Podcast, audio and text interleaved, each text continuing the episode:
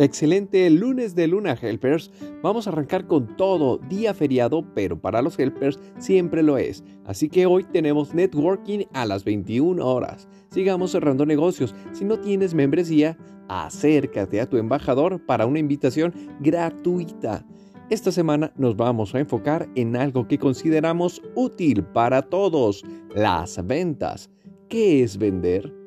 ¿Qué es el proceso de ventas? Vamos a trabajar en 7 estrategias para vender más. La parte sencilla de vender es pensar que alguien necesita tu producto o servicio o está dispuesto a comprarlo. En caso contrario, no existirías, pues empresa que no vende se extingue. La parte complicada es elaborar una estrategia. Para ello, hay que partir de la premisa de que todos los ingredientes de la organización tienen que estar enfocados en esta tarea, no solo los miembros del departamento comercial.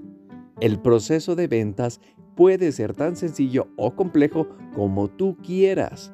Esto va relacionado con el tipo de ofertas que tienes. No es lo mismo vender botellas de agua que ofrecer un servicio de consultoría a la medida.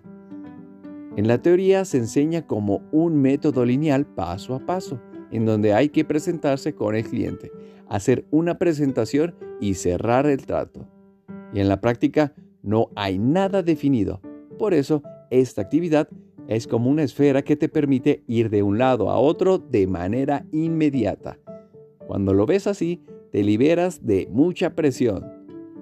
Se vale equivocarse y regresar a un punto. No es ningún pecado. Más bien, estás tapando hoy un hueco que mañana puede ser un gran agujero. Vayamos entonces a repasar 7 estrategias para vender más. 1. Ser efectivo. Esto significa que realmente a quien quieres venderle te compre.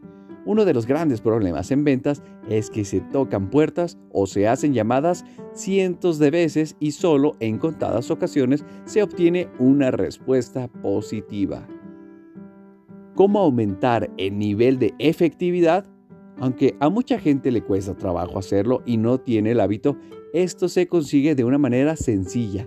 Hay que hacer la tarea.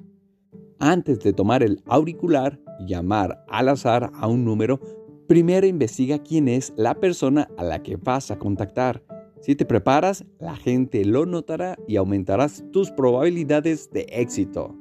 Este consejo aplica para el email marketing, pues en la mayoría de los casos las empresas envían el mismo correo electrónico a cientos o miles de destinatarios sin antes cerciorarse de que si realmente necesita lo que ofrecen.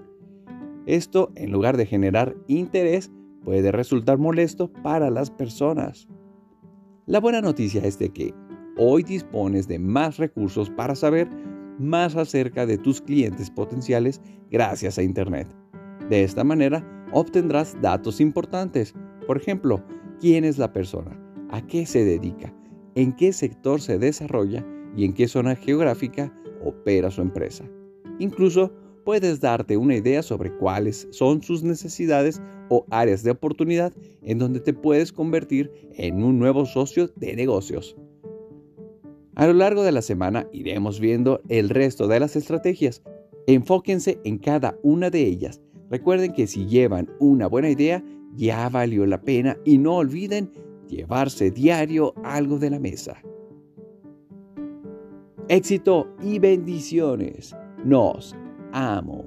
Hashtag Unidos crecemos todos.